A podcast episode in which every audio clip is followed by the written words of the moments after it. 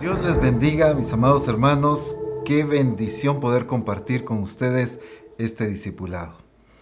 Agradecemos que estén reunidos ahí en los templos o cada quien en su casa para recibir la palabra del Señor. Muchísimas gracias por acompañarnos y que juntos disfrutemos lo que el Espíritu Santo tiene para cada uno de nosotros. Bendito sea el Señor. Eh, la semana pasada estuvimos hablando acerca del carácter firme de Cristo. Cómo es que nosotros como iglesia, como discípulos de Jesucristo, debemos reflejar ese mismo carácter firme. Hoy necesitamos entender la importancia de que seamos fuertes en nuestro carácter.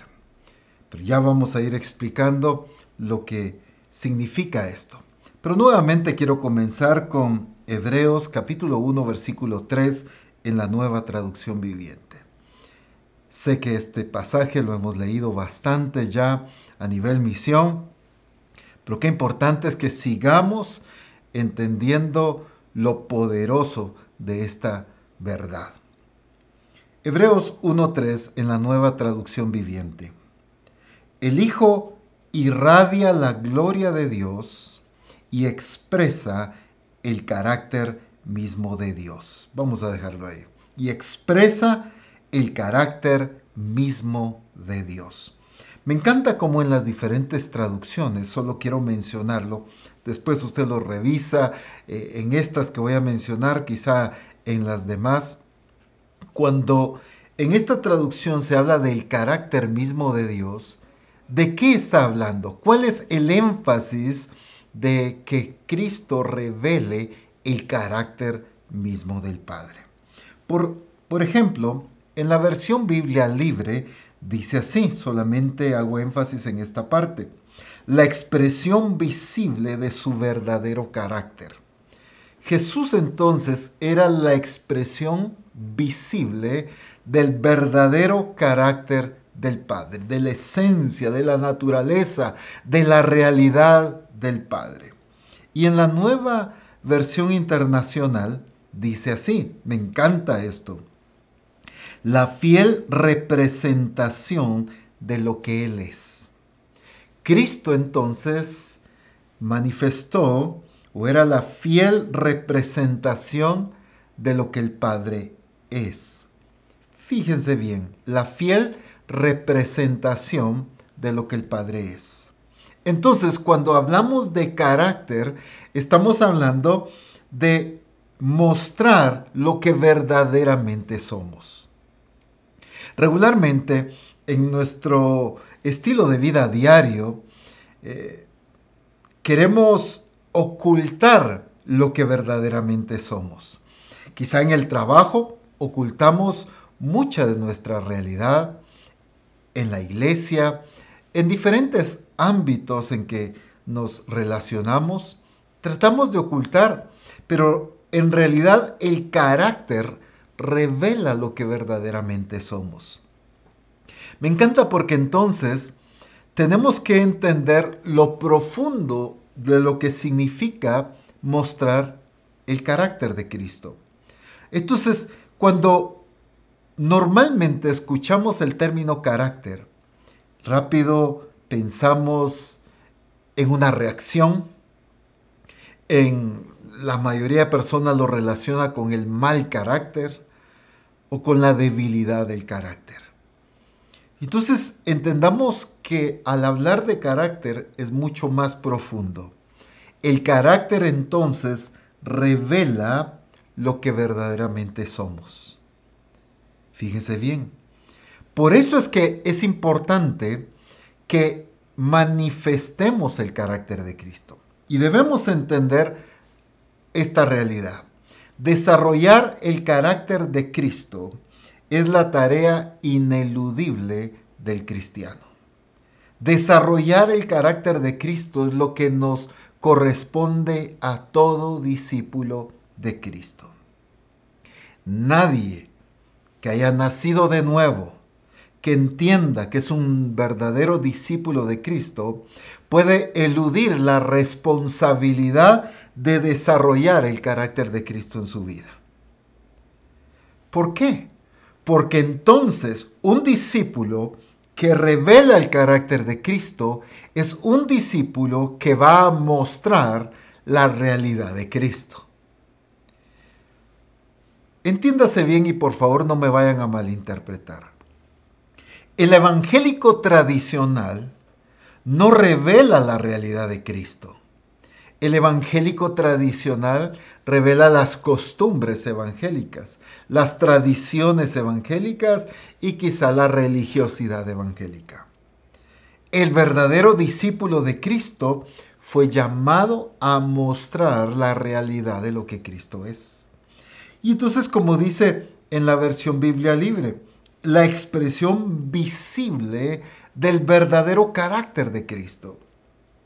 En ocasiones anteriores he mencionado cómo es que el mundo hoy tiene un concepto errado de lo que es Dios. El mundo está cegado, está confundido y ha tergiversado la realidad de lo que Dios es. La iglesia es responsable de revelar esa realidad. Pero el problema es que la iglesia no ha mostrado la realidad de lo que Dios es.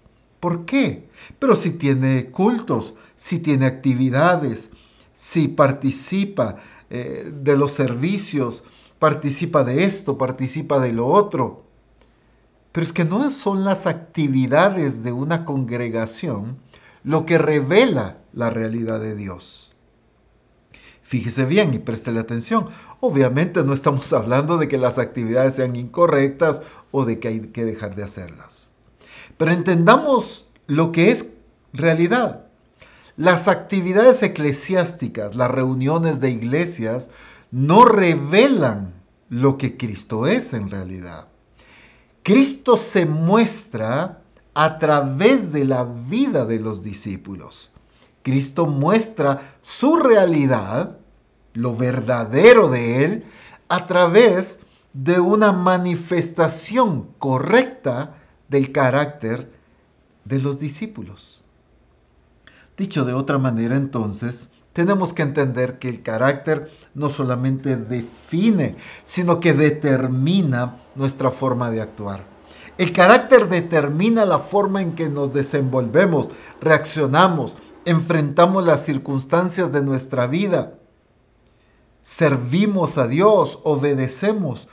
Todo lo que expresamos en nuestro diario vivir es el fruto de nuestro carácter.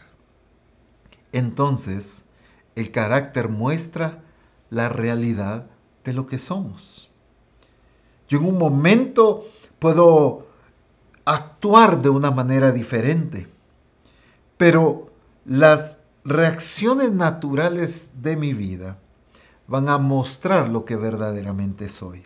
Y allí es donde la iglesia debe entender lo importante de alcanzar y manifestar el carácter de Cristo.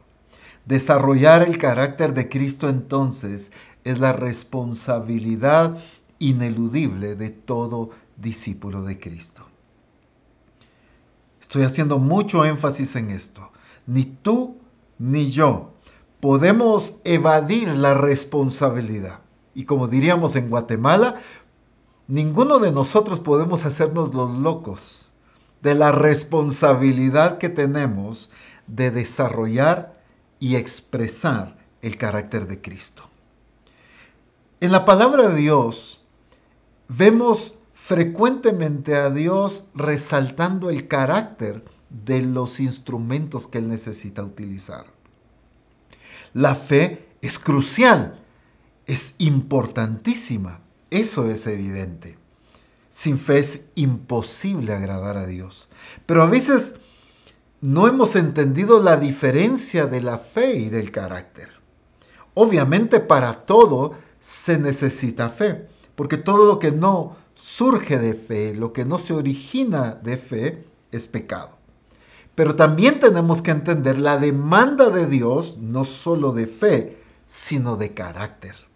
Todo siervo de Dios, y no estoy hablando de pastores nada más, todo siervo de Dios, o sea, toda la iglesia, todos los santos deben tener firmeza en su carácter. Deben ser personas fuertes en carácter.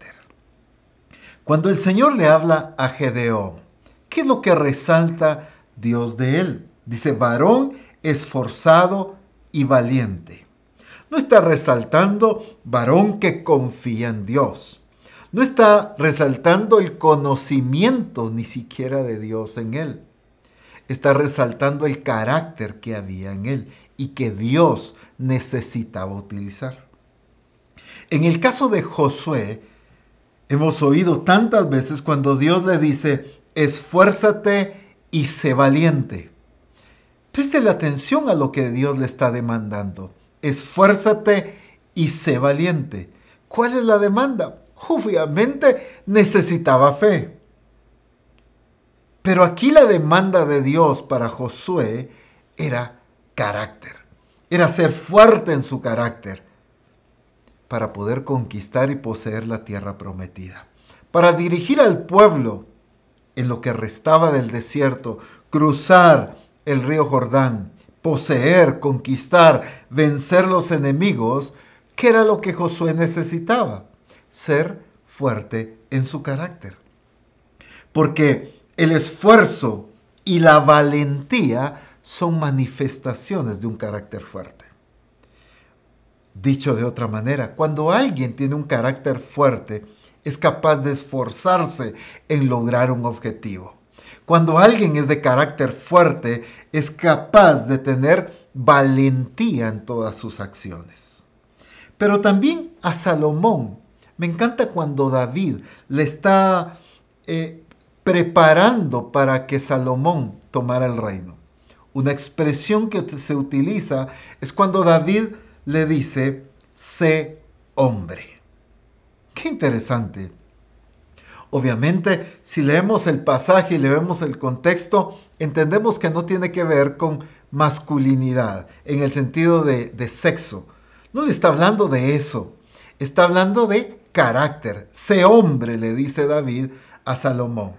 Para servir a Dios se requiere ser de carácter fuerte. ¿Por qué? Porque enfrentar las dificultades, buscar la sabiduría de Dios, tomar las decisiones, lograr los objetivos, requiere fortaleza en nuestro carácter. Ser personas de carácter fuerte. Ahora, entendamos correctamente, para poder entender lo que ya hemos dicho y lo que vamos a decir, ¿de qué estamos hablando entonces? ¿Qué es una persona de carácter fuerte?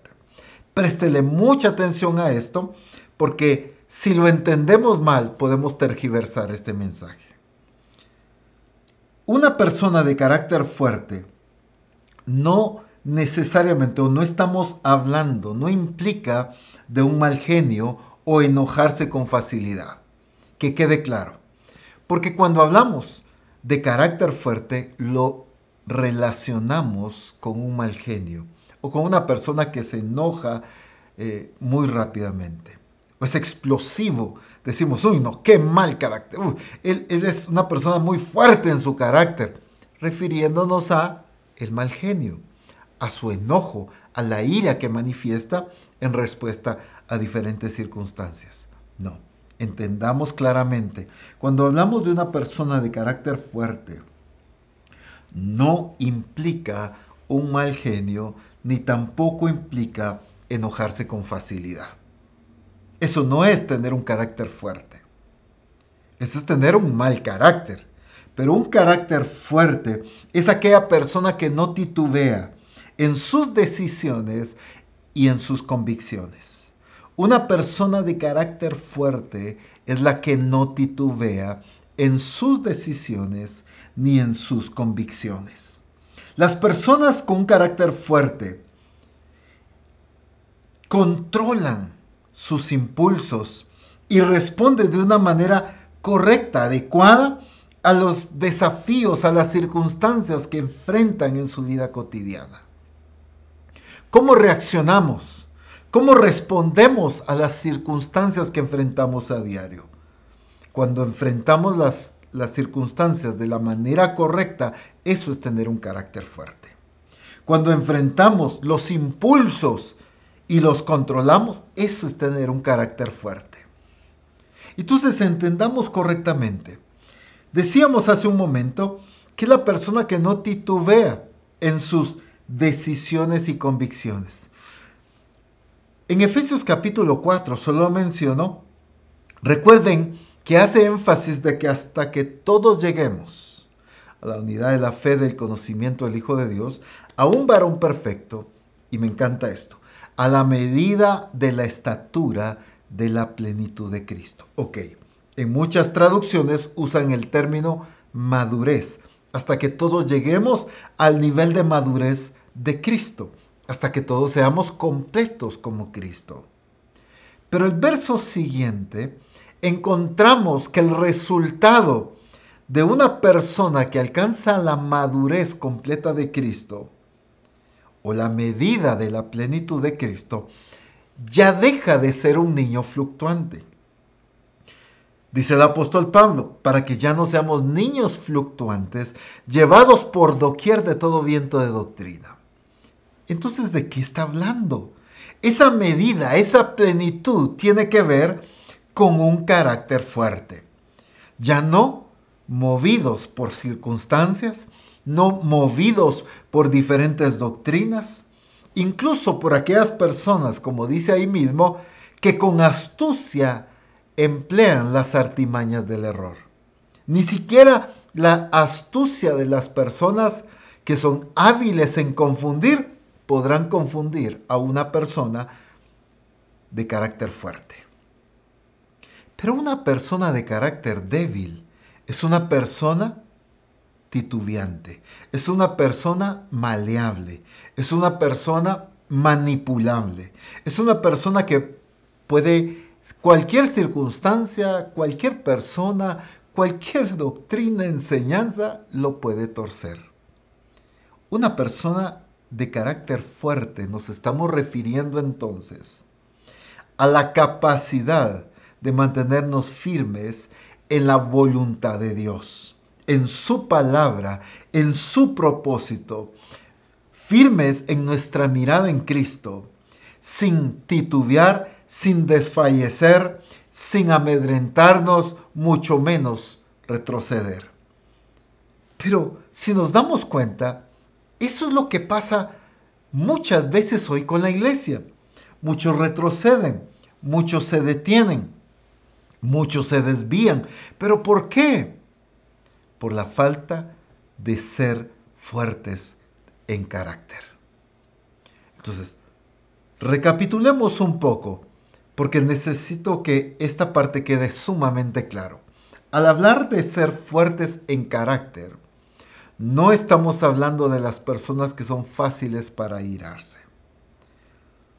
No, son, no estamos hablando de personas que no pueden controlarse, sino de personas capaces de tomar las decisiones correctas sin titubear y de mantener sus determinaciones y sus convicciones de acuerdo a lo que Dios enseña de una manera firme. Muy diferente es la necedad y la terquedad de la carne. Eso no es ser fuerte de carácter. Al contrario, ser débil. Pero a veces confundimos la necedad y la terquedad de nuestro corazón y de nuestro entendimiento con ser fuertes de carácter. No, no. Ser fuerte de carácter es estar, estar seguros de lo que Dios nos está dirigiendo, buscar su dirección, entender que es Dios y mantenernos en el cumplimiento del propósito de Dios. El Señor necesita levantar una iglesia con carácter fuerte. Cuando vemos a Jesús, vemos que Él era capaz de responder de una manera adecuada a las diferentes circunstancias que experimentaba a diario.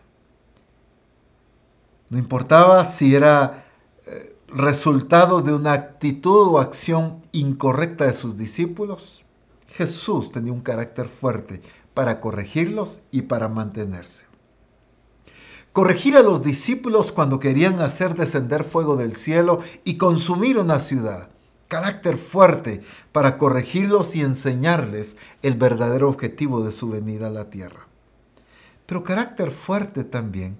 Cuando un Pedro, aparentemente buscando el beneficio para la vida de Cristo, le dice que no le acontezca el ir a la cruz, que no vaya a sufrir. Jesús se mantiene con un carácter fuerte y lo corrige. Aléjate de mí, Satanás, me eres tropiezo.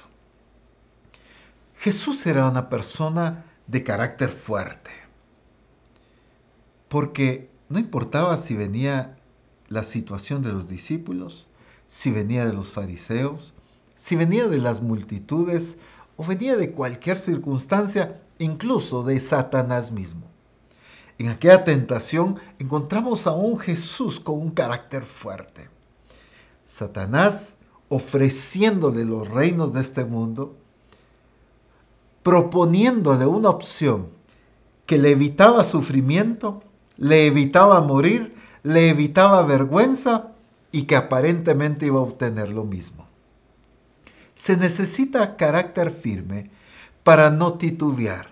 Se necesita un carácter fuerte para no ser movido. Y por eso hablábamos de convicciones firmes, de mantenernos en lo que entendemos que es la voluntad de Dios, en lo que sabemos con certeza que es la voluntad de Dios. No porque yo asumo, no porque me enseñó la religiosidad, sino porque Dios es lo que ha mostrado. A Jesús entonces no lo movió ni Satanás mismo, no lo movió el sistema religioso judaico que era tan fuerte, tan legalista, con costumbres tan arraigadas en sus corazones, a tal punto que Jesús les decía, ustedes invalidan la palabra de Dios por vuestras costumbres. Las costumbres del pueblo judío eran tan fuertes que incluso hacían a un lado literalmente la palabra de Dios por mantener sus costumbres. Ese sistema religioso tan fuerte nunca movió a Jesús la insistencia, la astucia de los fariseos y de los escribas nunca hicieron claudicar a Jesús. Incluso tal vez las debilidades o la negligencia de sus discípulos nunca movieron a Jesús del cumplimiento de su propósito. Eso es carácter fuerte. Entonces, que quede claro, cuando hablamos y seguiremos hablando hoy de ser fuertes en carácter. No estamos hablando de malhumorados, de aquellos que gritan, de aquellos que imponen, de aquellos que regañan, de aquellos que exigen. No, eso no es un carácter fuerte. Eso es un mal carácter. Ser fuertes en carácter tiene que ver con lograr las cosas mayores que el Señor tiene planificados para nosotros. El objetivo de Dios a través de las diferentes circunstancias es perfeccionar a su iglesia. No solo en que sea sin mancha, sin arruga, sino también en su carácter de establecer el reino de Dios en esta tierra. Un carácter fuerte, capaz de conquistar lo que Dios envía a conquistar. Capaz de establecer el reino de Dios sin importar las dificultades y circunstancias. Me encanta mucho lo que Dios corrige y le dice a Jeremías en el capítulo 12, versículo 5, en la versión amplificada clásica en inglés. Jeremías 12:5. Solo para hacer un poco de contexto, Jeremías está discutiendo con Dios por causa de la prosperidad de los impíos, de la necedad del pueblo y cómo muchos eran prosperados a pesar de su necedad. Pero bueno, la respuesta del Señor es esta. Pero el Señor reprende la impaciencia de Jeremías diciendo, si has corrido con hombres a pie y te han cansado, ¿cómo podrás competir con caballos? Escuche bien esto. Y si emprendes la huida en una tierra de paz donde te sientes seguro, ¿Qué harás entonces cuando pises el enredado laberinto de la jungla perseguido por leones? ¿En las crecidas y crecidas del Jordán? Bueno, entendámoslo mejor. ¿Qué es lo que el Señor le está diciendo a Jeremías? Si te estás afectando y dañando por las experiencias que estás viviendo, ¿cómo podrás enfrentar las cosas mayores que necesitas resolver? Se lo dice de esta manera. Si corriste con los de a pie, ¿cómo vas a competir con los de a caballo? Si te cansaste con los que van a pie, ¿cómo podrás resistir ahora una velocidad mayor con aquellos que están montando caballo? Interesante este otro ejemplo que le pone. Y en esta traducción lo dice de una manera sumamente clara. Si emprendes la huida, dice, en una tierra de paz donde te sientes seguro. Fíjense bien, si en medio de un estilo de vida, de una circunstancia donde está en paz, donde las situaciones están tranquilas, y aún ahí emprendes la huida, aún ahí en ese estilo de vida te atemorizaste, saliste corriendo, quieres renunciar, ¿cómo entonces podrás enfrentar? Por eso dice, ¿qué harás cuando pises, y escuche bien, el enredado laberinto de la jungla perseguido por leones. Si en una situación que no está complicada, te estás ahogando en un vaso de agua, ¿cómo vas a poder vencer a estos leones? ¿Cómo vas a poder superar cosas mayores? ¿Qué es lo que pasa con la realidad de la iglesia hoy en día? Entendemos que el propósito de Dios es establecer su reino en esta tierra. Pero entendemos también que la crisis en las naciones, el sistema del mundo, el pecado avanzado de una manera tan terrible, la dureza en el corazón de las personas está muy fuerte. La necedad de las personas en su carácter y en su rebeldía a Dios se ha hecho sumamente evidente. La gente ha sido entregada a sus pasiones. La gente vive en una ceguera. Entonces, si yo me estoy ahogando en un vaso de agua con las circunstancias que vivo en una iglesia, ¿cómo puedo establecer el reino de Dios? Transformando de la vida de aquellas personas que se rebelan contra Dios mismo? Si me dejo afectar porque el, el, hermano no me saludó el día domingo, porque el pastor no me llama cada semana, y si me quiero ir de la iglesia y quiero dejar al Señor porque me ofendieron, porque el hermano no me pagó los 200 quetzales que me debía, ¿Cómo puedo entonces vencer al sistema del mundo que hoy está gobernando las naciones? Espero estarme dando a entender. Lo que Dios le está diciendo a Jeremías era la tarea que viene por delante es muchísimo más intensa y necesito y requiero de ti un carácter más fuerte. Así que si ahorita te estás cansando, si ahorita esto te está debilitando, si ahorita esto te hace renunciar y huir, ¿cómo serás capaz de cumplir aquello a lo que te he llamado? Misión Cristiana del Calvario, tienes que entender algo. Si ahorita, como discípulos de Cristo, nos estamos dejando afectar, amargar, desilusionar, frustrar por las circunstancias que estamos enfrentando, ¿Cómo podremos trastornar el mundo entero? ¿Cómo podremos cambiar el carácter y derrotar la cultura que está gobernando las naciones hoy en día? ¿Cómo podemos erradicar y quitar, destruir el sistema del mundo gobernado por Satanás mismo que está influyendo, influenciando la vida de las personas hoy en día? Si yo no puedo ni siquiera lidiar con mi propia vida, ¿cómo puedo dirigir naciones? Si ni siquiera yo puedo avanzar en mi conocimiento de Cristo, ¿cómo puedo llevar a naciones al conocimiento de Cristo? Si yo no soy capaz de superar mis inseguridades y madurar espiritualmente, ¿cómo podré disipular naciones? Entonces entendemos la importancia de ser fuertes en nuestro carácter. El objetivo de Dios es hacerme fuerte en nuestro carácter. Ay, apóstol Ronald, usted porque no tiene idea de las circunstancias que estoy viviendo. Seguramente para ti han sido muy difíciles y muy duras.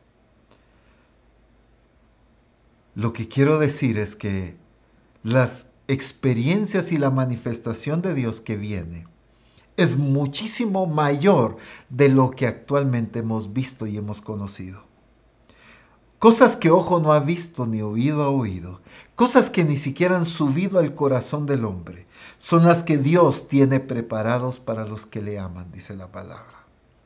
Esas cosas no las pueden manifestar, experimentar aquellos con un carácter débil.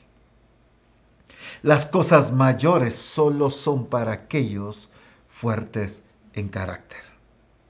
Por eso Jesús necesitó trabajar con sus discípulos, llevarlos en un proceso de experiencias, de madurez, de corrección. Y les dice, cosas mayores haréis. Ellos iban a hacer las cosas que Cristo había hecho, pero iban a ser mayores. Pero es interesante porque Él dice, porque yo voy al Padre. ¿Qué tiene que ver con que él iba al Padre, con que ellos iban a hacer cosas mayores? Porque iba a venir el Espíritu Santo cuando él fuera al Padre. Y entonces la iglesia recibiría un espíritu de poder, de amor y de dominio propio. Ser fuertes en carácter significa ser personas que manifiestan el espíritu del Señor en dominio propio. Quiero poner un ejemplo muy práctico para darme a entender. Si nosotros entendemos lo que es el carácter, lo voy a explicar de esta manera. El carácter es como las varillas de hierro en una columna. Muchos han experimentado, si no es en su casa, en el templo, en algún lado han visto las construcciones. ¿Qué es lo que sostiene una edificación? No es el cemento, son las varillas que van adentro. ¿Qué es lo que afirma y da fuerza para que se sostenga una columna o una pared? No es el cemento. Usted puede tocar el cemento y es muy duro. Y usted dice es que este cemento es bueno. Y sí, y obviamente se necesita uno bueno. Pero lo que verdaderamente sostiene una columna no es el cemento, sino las varillas de hierro en su interior. Si la columna no tuviera varillas de hierro, la columna pudiera caerse. La columna pudiera ser quebrantada. Se pudiera destruir de una manera muy fácil. La columna resistiría hasta el primer empujón que le den. Lo que hace firme a una columna es las varillas en su interior. Bueno, el carácter es como esas varillas que sostienen, que le dan la fuerza, la firmeza a toda la edificación. Para cualquier edificación hay que hacer esas famosas zapatas. ¿Qué son esas zapatas? Que hay eh, armazones de hierro de una manera horizontal amarradas a otras de manera vertical. Se funden con cemento, pero entonces lo que le da firmeza a esta columna, a esta edificación, es el hierro que va adentro.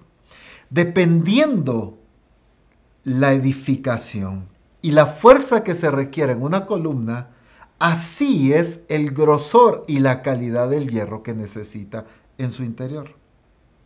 Si usted va a levantar una columna muy sencilla, quizás solo para poner un cerco, es seguro que el hierro que van a utilizar es de los más delgados. Pero si usted va a edificar una columna para un centro comercial de cinco niveles, para un paso a desnivel, un puente el hierro que utilizan en esas construcciones es un hierro sumamente grueso y fuerte. Porque el carácter es lo que hace en el cristiano.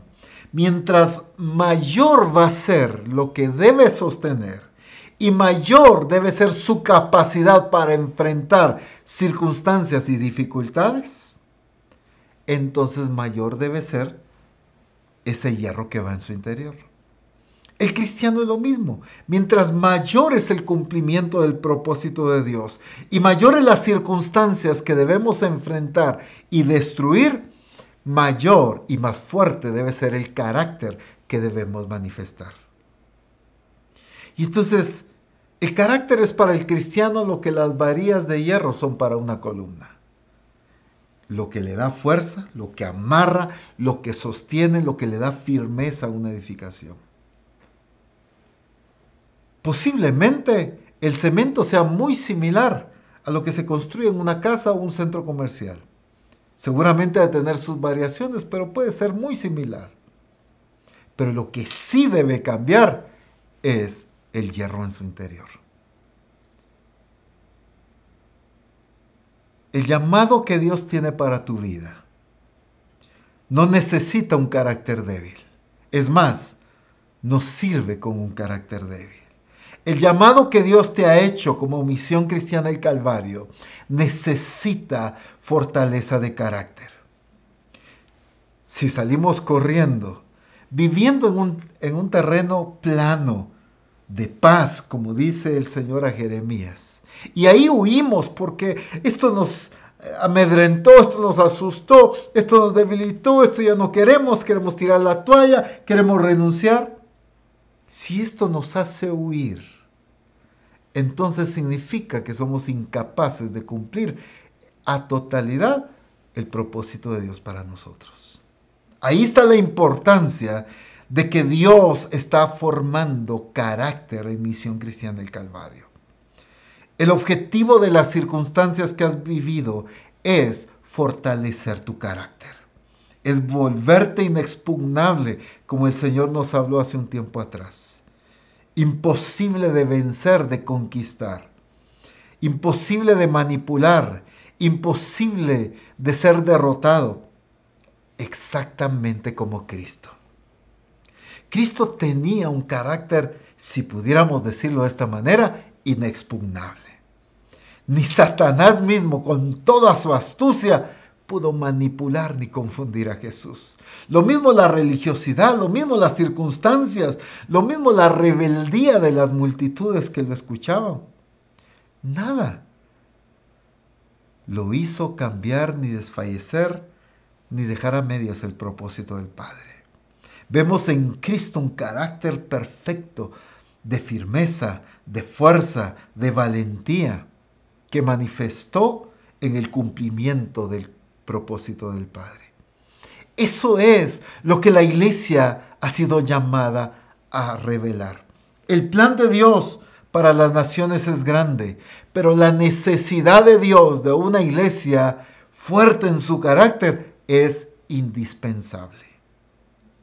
Se necesita urgentemente que dejemos ya de una vez por todas de ser esa iglesia, y perdonen la expresión, que lloriquea por todo, que se debilita por todo, que desfallece por todo, que se cansa por todo, que quiere tirar la toalla por todo, sino una iglesia que a pesar de las circunstancias seguimos adelante. Es que la vida de Jesús no fue color de rosa. Él no caminó en una alfombra roja. Jesús enfrentó dificultades, por eso leíamos la semana pasada en Hebreos capítulo 12. Nuestro ejemplo está en Jesús, en que Él enfrentó circunstancias y aún así, no importa la astucia ni la artimaña de los pecadores que lo enfrentaron muchísimas veces. Incluso algunas traducciones dicen que lo hicieron sufrir en el sentido de las actitudes de ellos. No que Jesús eh, pues ha experimentado alguna crisis. Las actitudes de la gente eran terribles, pero la firmeza de Jesús se hizo evidente, porque Jesús es de carácter fuerte. Esa es la manifestación de la iglesia de Jesucristo. Ahora, necesitamos entonces entender que las personas fuertes de carácter tienen la capacidad de enfrentar las luchas sin desmoronarse. Una iglesia de carácter firme y fuerte es capaz de enfrentar las dificultades y aún así seguir victoriosa. Encontramos un ejemplo en el caso de Elías, aquel profeta tan tremendo, que después de haber experimentado la manifestación de Dios, cuando hizo descender fuego del cielo, cuando Dios se manifiesta y revela que Él es el único y verdadero Dios, Elías mata a los 400 eh, profetas de Baal y también a los profetas de Acera. Una victoria tremenda. Pero esto llega a los oídos de Acab y de Jezabel. Y Jezabel dice que se propone matar a Elías. Y ella jura que va a matar a Elías. Cuando esto llega a oídos de Elías, porque manda un mensajero, Jezabel a decirle a Elías que lo iba a matar. Elías se aflige y sale huyendo. En primer libro de Reyes, capítulo 19 y versículo 4, en la versión fácil, dice así. Primer libro de Reyes 19.4. Entonces Elías se fue solo al desierto después de que se enteró de esta amenaza. Fíjese bien, viajó durante aproximadamente un día y allí encontró un pequeño árbol y se sentó debajo de él. Oró para poder morir. Todo el mundo ora para poder vivir. Él oró para poder morir. Él dijo, Señor, ya he tenido suficientes problemas. Quítame la vida. No es mejor para mí aquí que estar con mis antepasados muertos. Bueno, por favor, después del discipulado, revise las diferentes traducciones porque son maravillosas también. Pero no puedo leer tantas traducciones aquí, debido al tiempo. Lo cierto es que Elías llega a un punto donde él está decidido a tirar la toalla. Él dice, Señor, es suficiente, hasta aquí llegué. Es demasiadas las crisis, los problemas y circunstancias que estoy viviendo. Ya no aguanto más. Estoy hasta aquí, dice alguien por ahí. Elías dijo lo mismo, estoy ya cansado, prefiero morir. Por favor, quítame la vida. No estoy mejor aquí vivo que con mis antepasados muertos, así que mejor prefiero estar con ellos. Miren qué terrible la decisión y la determinación de Elías. Se acababa de ver y experimentar la gloria de Dios. Acababa de disfrutar a Dios revelándose al pueblo de una manera sin precedentes. Sin embargo, la amenaza, y como él sabía quién era Jezabel, sabía la astucia, la determinación de ella, él permitió que el temor llenara su corazón. Y llega este momento en que esta lucha y esta crisis que está enfrentando, Él permite caer en esta situación y empezar a desmoronarse. Es impresionante lo que Él dice, Señor, ya ha tenido suficientes problemas. Muchos le han dicho al Señor, palabras muy similares. Señor, ya estoy cansado de tanta prueba. Ya estoy cansado de tanta enfermedad. Ya estoy cansado de tantas deudas. Señor, ya no puedo más, ya no quiero más. Señor, ya tengo demasiadas crisis y demasiados problemas. Una y otra y otra circunstancia. Señor, ya estoy cansado de esto. Quizá le has dicho al Señor cosas muy similares. Esas expresiones significa que ya te estás desmoronando. Pero el objetivo de Dios es volverte una persona fuerte en tu carácter. Qué tremendo porque la queja de Elías, un siervo evidentemente a quien Dios amaba y a quien Dios estaba utilizando. Sin embargo, es interesante como en el resto del capítulo, Dios no se pone a discutir de esa situación y crisis que Elías en un momento está sufriendo. No se puso a contemplarlo y a decirle, sí, Elías ha sido duro, yo te entiendo, pero por favor, por misericordia aguanta otro poquito, Elías. No, Dios no se puso a tratar a Elías así. Es más, manda un ángel a despertarlo y le dice, levántate y come. Bueno, Elías se despierta, encuentra comida ahí, se alimenta, pero está tan frustrado, está tan decepcionado, que se vuelve a quedar dormido nuevamente. Al rato lo vuelve a despertar el ángel y le dice, levántate y come.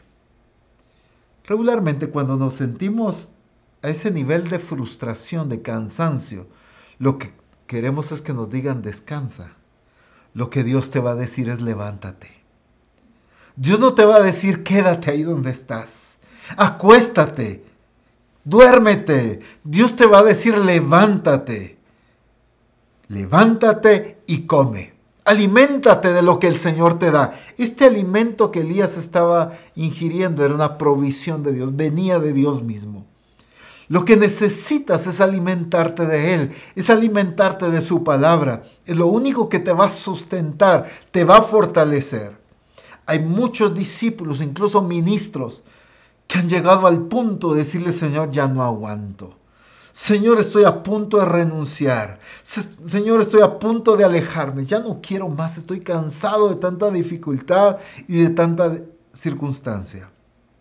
Pero el objetivo, el plan de Dios contigo es otro. El plan de Dios no es dejarte ahí y consolarte y, y contemplarte en esa condición. El objetivo de Dios es levantarte. Mire lo que le dice. Solo lo menciono porque tendríamos que leer casi todo el, el, resto del capítulo. Le dice, levántate, come, porque largo camino te resta, le dice. Elías Tú ya quieres renunciar, pero yo tengo todavía muchos planes para ti. Dice la escritura en ese capítulo que después de esa comida se fortaleció tanto que Elías caminó durante 40 días y 40 noches. Preste atención a esto. Lo que había logrado caminar anteriormente frustrado había sido un día. Y cayó rendido debajo de este árbol un día. Pero lo que caminó fortalecido por el Señor, cuando Él obedeció al levántate y come, fueron 40 días y 40 noches. En otras palabras, 40 días enteros. Caminó sin parar. Eso solo lo puede hacer el Señor. Y es más, llega el momento en que Elías entra a una cueva porque tiene que llegar a Oreb Ahí ocurre una manifestación del Señor tremenda. Pero el Señor le hace una pregunta dos veces. ¿Qué haces aquí, Elías? Y es interesante porque la respuesta de Elías le dice, tengo celo por ti. Una de las traducciones dice, me consume mi amor por ti. Mire, 40 días después, 40 días y 40 noches después de haber caminado, Oímos a un Elías diciendo, Señor, me consume mi amor por ti. Y anteriormente Elías le está diciendo, Señor, ya estoy cansado, quiero morir. Por favor, déjame morir. Aquella persona que parecía que no tenía solución. Aquella persona que vio las circunstancias como el tope de su capacidad. No había entendido el objetivo de Dios. Ella sentía o él sentía que ya no iba a poder. Lo que Dios sabía e, era que iba a poder mucho más. Caminó durante 40 días y 40 noches sin parar. Y el Señor le dice después, levántate y vas a ungir a tal rey. Y también vas a ungir a tal rey. Y luego vas a ir y vas a levantar y vas a llamar a Eliseo. Fíjese bien, lo manda a ungir dos reyes diferentes, uno de Siria y uno de Israel y también lo envía a preparar a su sucesor. Si él sentía que ya no podía, si le preguntamos a Elías, acostado debajo de aquel árbol, Elías seguramente nos hubiera dicho, es imposible que yo sea capaz de lograr algo más. Ya no puedo lograr otra cosa, yo estoy ya vencido. Muchos se han sentido ya vencidos y agotados, pero no han entendido que lo que Dios ha estado haciendo es fortaleciendo su carácter. Porque las circunstancias lo que van a hacer es volverte fuerte de carácter. Porque Dios necesita gente con carácter fuerte.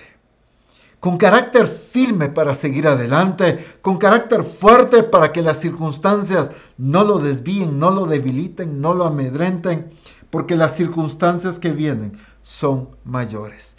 Dios no puede ser glorificado a través de personas que su capacidad de enfrentar frustraciones sea baja.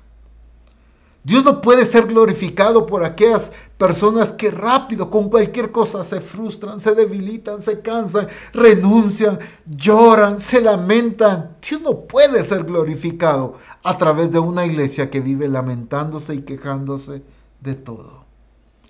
Dios solo puede ser glorificado a través de una iglesia que revela su verdadero ser, su verdadero carácter. Y es ese carácter fuerte. Ezequiel capítulo 3 nos dice algo muy importante.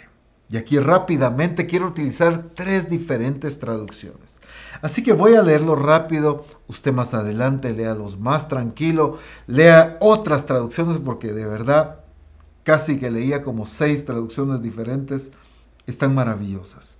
Ezequiel capítulo 3, versículos 8 al 9 en la nueva versión internacional dice así, no obstante, yo te haré tan terco y obstinado como ellos.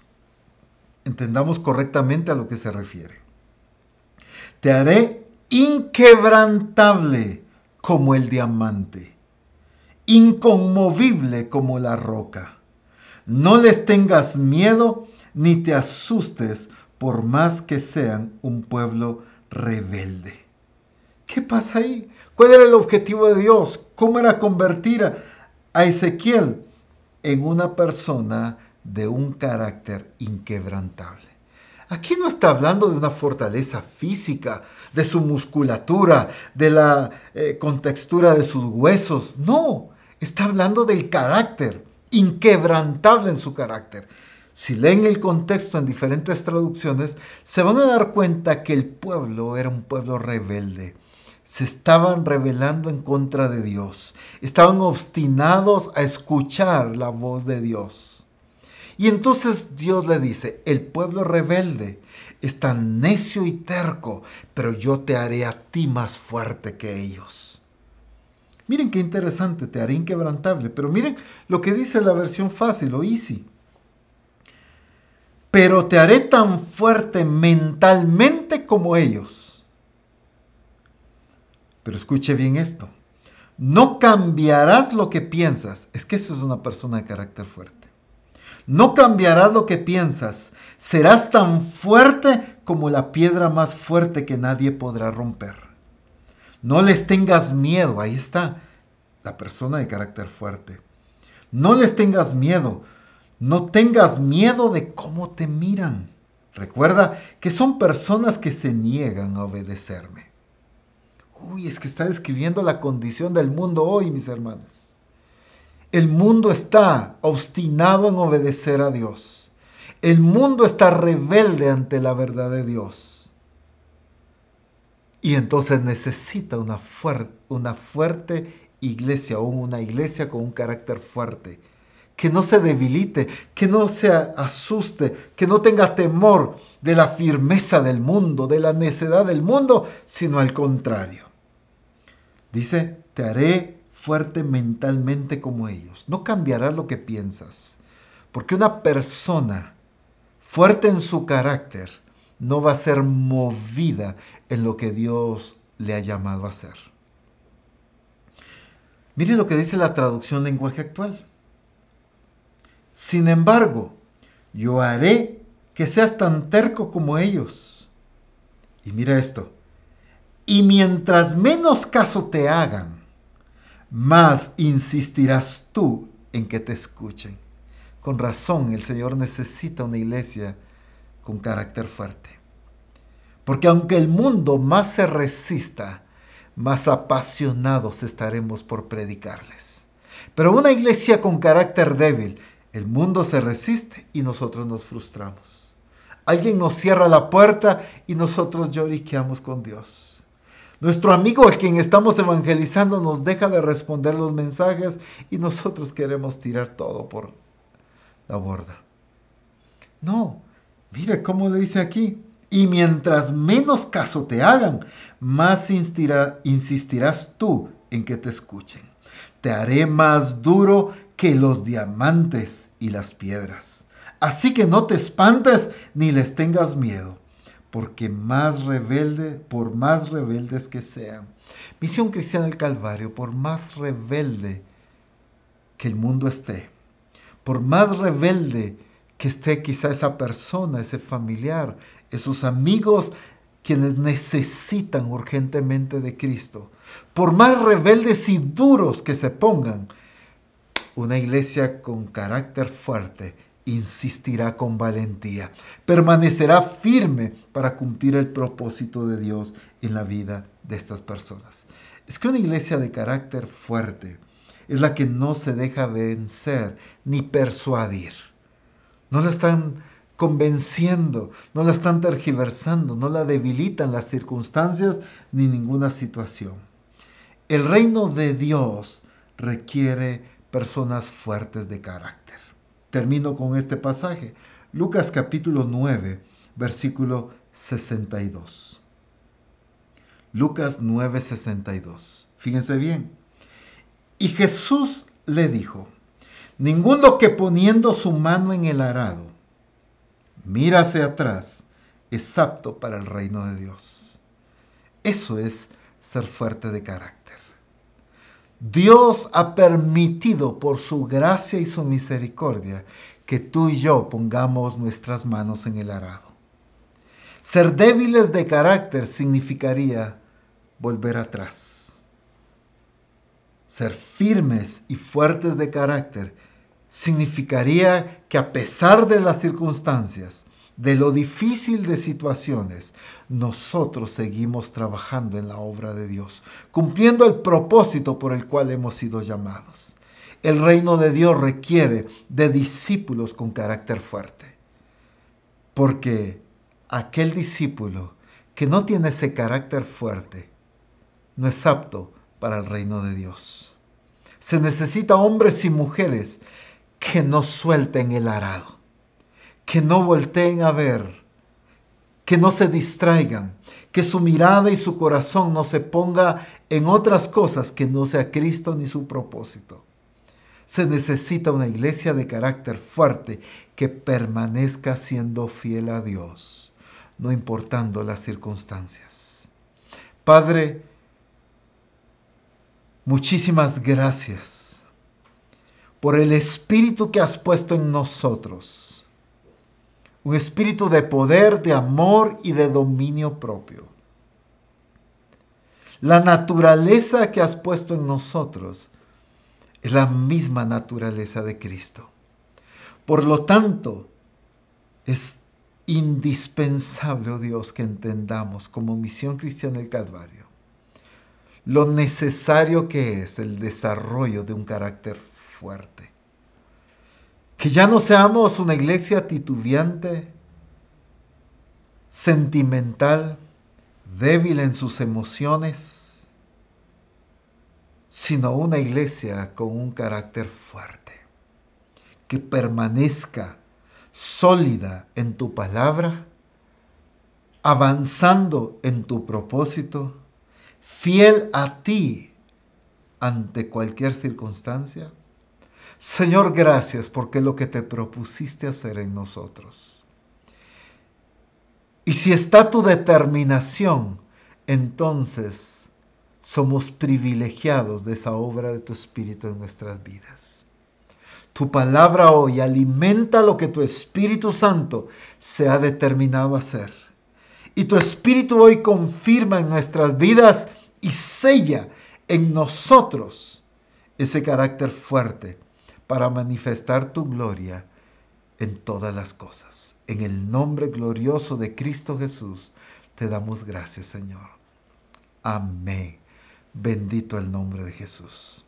Un fuerte abrazo, amada familia, que el Señor siga glorificando su nombre y engrandeciéndose en medio de nosotros. Bendiciones.